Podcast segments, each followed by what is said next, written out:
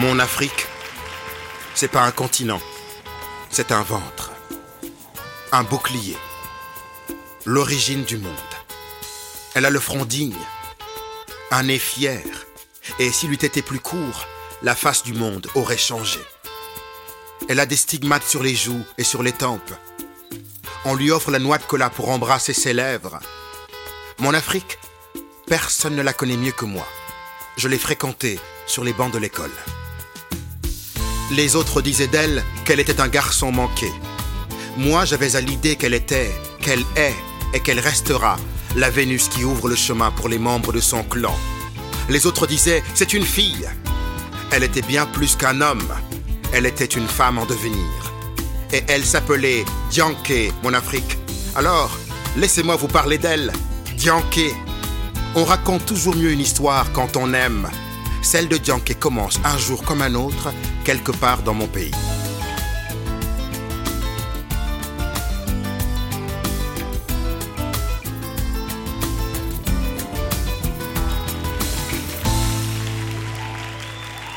Chapitre 3 Le long chemin Chez nous, lorsqu'un vieillard s'éteint, une bibliothèque disparaît. Le père de Dianke venait de mourir et elle ne connaissait rien de lui.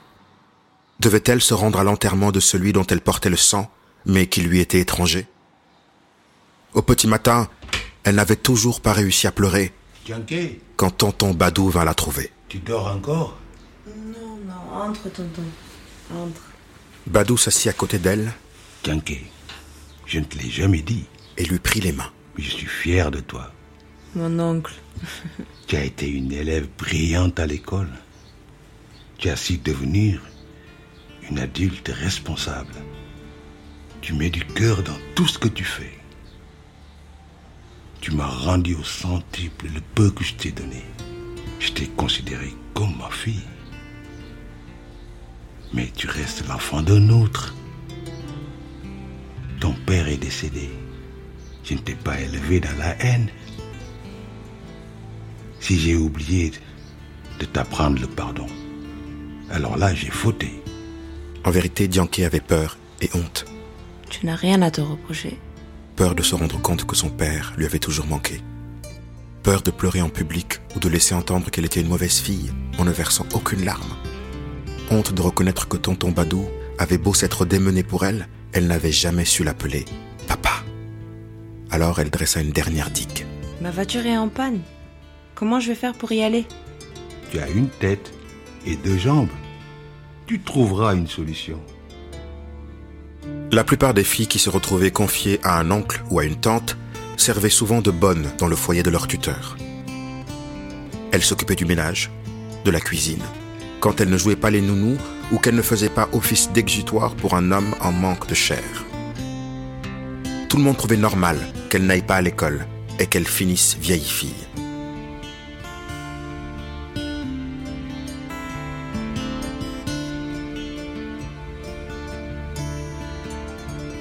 Si Dianke n'était pas mariée, c'était de son propre chef.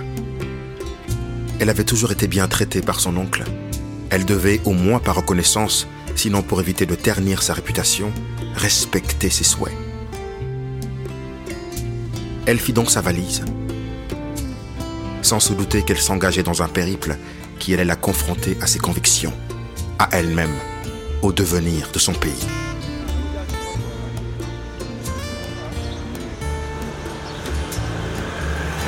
Tonton Badou l'escorta jusqu'à la gare routière. Silencieux, comme si en son fort intérieur, il savait qu'une page était en train de se tourner. Pour se donner du courage, Tonton Badou tira de la poche de sa chemise une enveloppe. Il la tendit à sa nièce. Tiens ceci. Il y avait près de deux mois de salaire en petites coupures. Plus qu'il n'en fallait pour la cérémonie. C'est pour les funérailles. Non, tonton Badou. Tu en fais déjà beaucoup, j'ai ce qu'il faut. Garde ton argent. Mais quel genre d'homme serais si je te laissais honorer tes morts avec tes propres deniers? Attrape ça et file. Merci, tonton Badou. Bonne route, ma fille. Dianke avait saisi le message. Elle quitta son oncle avant qu'il ne soit trop tard. Elle ne voulait surtout pas lui montrer que les lionnes les plus farouches peuvent aussi pleurer. Alors, sans se retourner, elle s'enfonça dans le brouhaha de la gare routière pour trouver les véhicules qui desservaient la troisième ville du pays. Choisir son taxi brousse dans une gare routière, c'est un peu comme jouer à la loterie. La voiture la plus confortable n'est pas forcément le meilleur choix. Dianke avait opté pour le véhicule dans lequel patientait déjà le plus de passagers. Plus qu'une personne et le taxi prendrait la route. Seulement, le rabatteur devait manquer de persuasion ou de muscles. Il fallut attendre une heure de plus dans un habitacle surchauffé avant que le dernier siège finisse par être occupé.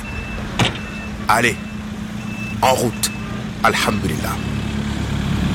Bismillah, ayca ñu dem. Mais ces élections sont cruciales pour l'avenir du pays. Abbas Diallo semble bien placé pour briller un second mandat. Nous deux À chaque élection, ils nous servent le même discours. Hein? Quoi, madame? Non, rien, rien. Mon pays, ce n'est pas qu'une impasse. C'est aussi une somme d'égoïsmes qui savent parfois se conjuguer au pluriel.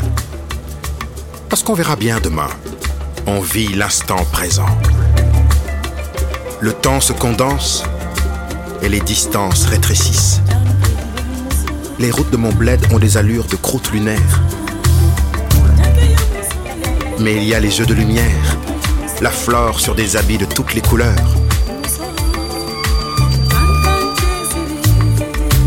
Le chauffeur du taxi brousse libéra Dianke dans un faubourg au nord de la ville. Elle crevait de soif. Une fillette chargée comme une mule s'approcha. Hé, petite, donne-moi un sachet d'eau, s'il te plaît. Elle devait avoir 11 ans, tout au plus. Voilà, madame, voilà, madame. C'est 25 francs. J'ai des éventails aussi. T'en veux pas un?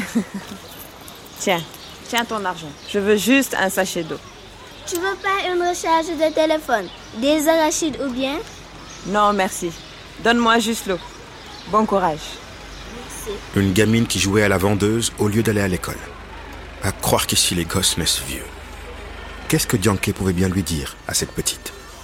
Elle se doutait bien que si l'enfant ne rentrait pas chez elle ou chez son tuteur avec son quota de francs CFA, elle irait se coucher le ventre vide. Elle s'accrocha à cette pensée en approchant de chez sa mère. Il y avait une menuiserie à l'angle de la ruelle. Et toute la journée, les ouvriers faisaient voltiger les copeaux de bois en laissant chanter leurs outils. Dianke savait qu'elle était définitivement arrivée quand elle sentait l'odeur du vernis et des débris de planches. Il y avait toujours autant de très jeunes enfants qui couraient et jouaient au seuil des maisons. Toujours autant de chèvres attachées aux arbres ou à des poteaux qui bêlaient jusqu'à ce que l'Aïd s'en suive. La porte d'entrée de la demeure de sa mère n'était jamais verrouillée. Mais Dianke préféra frapper. Nafi lui ouvrit. À voir ses yeux et ses paupières, elle avait pleuré comme une fontaine. Bonjour, maman. Bonjour ma fille. Ton oncle m'a prévenu de ton arrivée. C'est bien. Allez, entre. Pose tes affaires dans ma chambre, tu y dormiras. Moi, j'occuperai le salon. Dianke déposa sa valise dans l'unique chambre de la maison avant de retourner dans la pièce principale. Sa mère faisait bouillir de l'eau pour le café. Elle tournait le dos à sa fille. Tu as mangé, ma fille? Je n'ai pas faim, maman. La jeune femme accepta tout de même un verre de café. Toutes deux s'assirent autour de la table.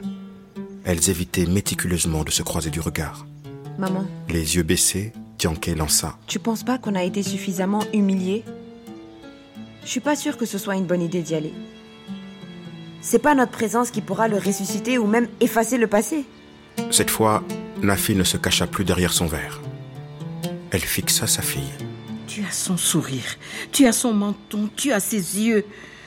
J'ai peut-être ses yeux, mais j'ai appris à regarder dans ma propre direction. S'il m'a donné la vie, il n'a rien fait d'autre pour moi. Tiens, je ne t'ai pas tout dit à propos de ton père.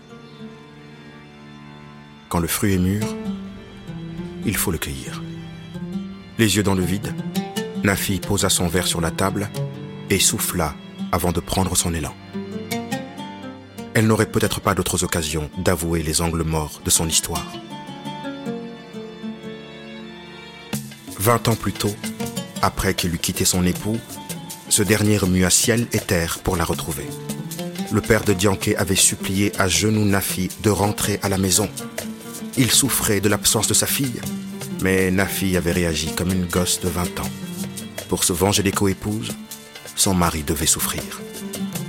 C'est d'abord pour cette raison qu'elle avait envoyé Dianke chez son frère, à la capitale, pour la tenir loin de son père. Je suis désolée, Dianke. Tu as le droit de m'en vouloir. J'ai été égoïste. Aujourd'hui, c'est le moment de réparer, sinon le fantôme de ton père me hantera jusqu'à ma mort.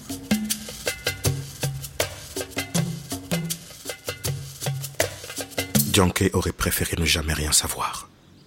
Toutes ces années, elle avait vécu en pensant qu'elle ne comptait pas pour celui qui l'avait mise au monde. À présent, elle en voulait à sa mère d'avoir fait d'elle l'enfant du mensonge. Qu'est-ce qui m'a poussé à venir? C'est pas vrai. La paix. C'est ce que tu dois nous rendre. Ton père doit reposer en paix. Et moi, je dois la retrouver, la paix. Dianke en avait assez entendu. Elle s'isola dans la chambre de sa mère. Assise sur le bord du lit, le visage dans les mains, le souffle haletant, elle faillit craquer, pleurer, hurler, fuir. Elle se rappela qu'elle avait fui une fois. C'était pour cette raison qu'elle en était là. Alors fuir ne devait jamais plus être dans sa nature. Son père n'avait pas su protéger sa mère. Sa mère avait menti à son père. Ses parents lui avaient légué ses fruits amers, à elle d'en tirer un nectar. Après avoir revêtu ses habits de deuil, Dianke ressortit de la pièce et lança un sourire compatissant à sa mère. Faut te préparer, maman. Sinon, on va être en retard. Le visage de Nafi s'éclaira comme un soleil triomphant des nuages. C'est si bon de lire dans les yeux de sa mère que l'on est sa digne fille. Oh Dianke, chante, chante, chante avec moi parce qu'on n'a qu'une mère. Non. Papa l'a fait, toi ne me quitte pas, ne pars pas, reste près de moi, je verrai sur toi, on inversera les rôles, pour que tu ris encore, j'arriverai à être drôle. Depuis tant d'années, autant de sacrifices que de points de suture. Et là les mots pour soigner les blessures. Mon fils, oublie le passé, pense à ton futur. Avec moi, elle est dure, elle me crie dessus. J'ai beau jouer les durs, je le crains qu'elle. Tu trouves ça marrant Même au moment de ma mort, je l'appellerai maman.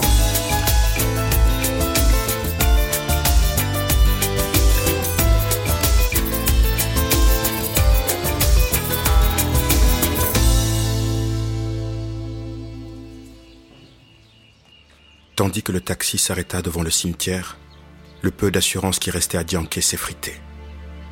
Elle chercha à tâtons la main de sa mère, comme quand elle était gosse. On n'est pas là pour eux. On est là pour ton père, Dianke. Ça va aller.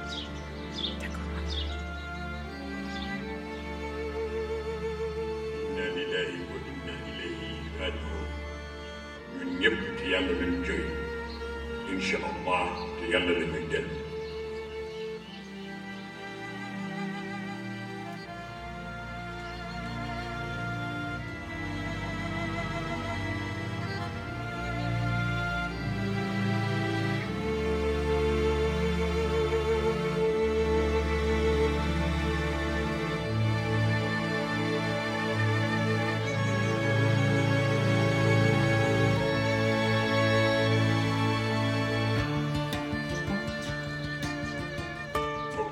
Fragile, on a toujours honte d'exposer au grand jour nos failles.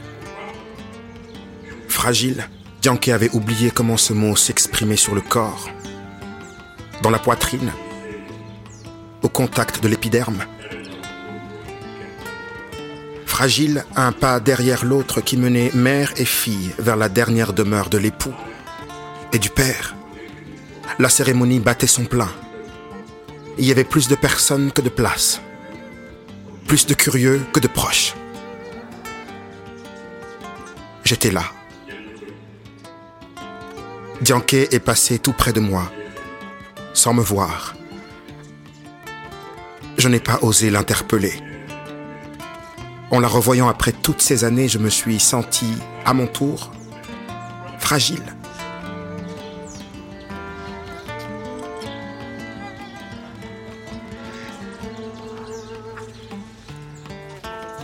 Dianké et sa mère avaient fendu la foule. L'imam achevait l'oraison funèbre du défunt.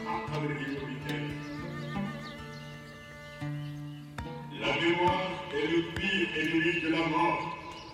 Tant qu'il restera quelqu'un pour se souvenir du défunt, tant qu'il restera une goutte de son sang parmi le nôtre, L'imam s'interrompit. Un silence de vautour plana au-dessus de la foule.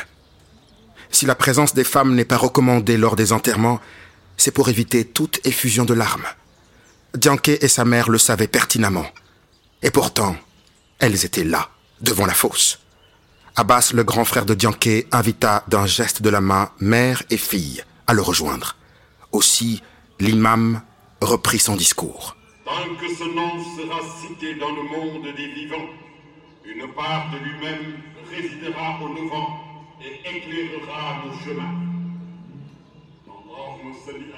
Dianke ne devait pas pleurer sous peine de donner raison à ceux qui se demandaient ce qu'elle et Nafi foutaient là. La foule se dissipa peu à peu. Dianke put enfin se recueillir sur la tombe.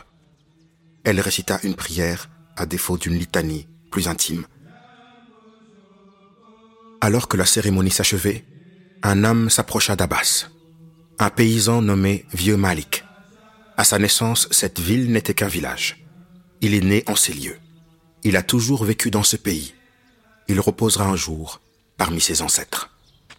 Abbas, ton père était un véritable ami. Toutes mes condoléances. J'avais énormément de respect pour lui. Vieux Malik, en plus de témoigner de son soutien, voulait avoir une discussion avec Abbas. On enterre les morts, mais la vie continue. Depuis plusieurs semaines, il faisait le pied de grue à la mairie pour s'entretenir au sujet de ses terrains avec monsieur le maire, en vain. Il était désespéré. Sa terre, c'était tout ce qu'il avait. Et on voulait l'exproprier pour un projet de construction d'autoroute. L'agriculteur n'était pas venu les mains vides. Quand la détresse n'est pas un argument suffisant, dans mon pays, on vide ses poches. Vieux Malik tendit une liasse de billets. Moi, je ne connais que le travail des champs. Si tu peux me trouver un avocat ou quelqu'un qui pourrait me donner un coup de main. N'en croyait pas ses yeux. Son frère était en train d'accepter de l'argent sous la table pour un problème qu'il pouvait résoudre en tant qu'élu. Reprends ton argent, tonton Malik. Je ferai tout mon possible pour que tu conserves tes terres. Mais n'oublie pas d'aller voter. Abbas rendit le pécule à son propriétaire qui tourna les talons, l'air satisfait. Dianké fut rassuré. Il n'était donc pas la hyène qu'elle avait imaginée. Dianké s'apprêtait à quitter le cimetière lorsqu'Abbas vint à leur hauteur. Il s'adressa à Nafi. Maman Nafi, Abbas, je suis heureux que vous soyez venu. Maman Nafi, la cérémonie n'est pas encore terminée. Les dernières volontés de feu, mon père, seront révélées dans notre demeure. Notre demeure? Nafi refusa poliment de se rendre sous ce toit qui, à ses yeux, avait volé les plus belles années de sa vie. Néanmoins, les meurtrissures de la mère ne doivent jamais devenir les entraves de la fille. Alors, Nafi se tourna vers Dianké afin qu'elle décide par elle-même.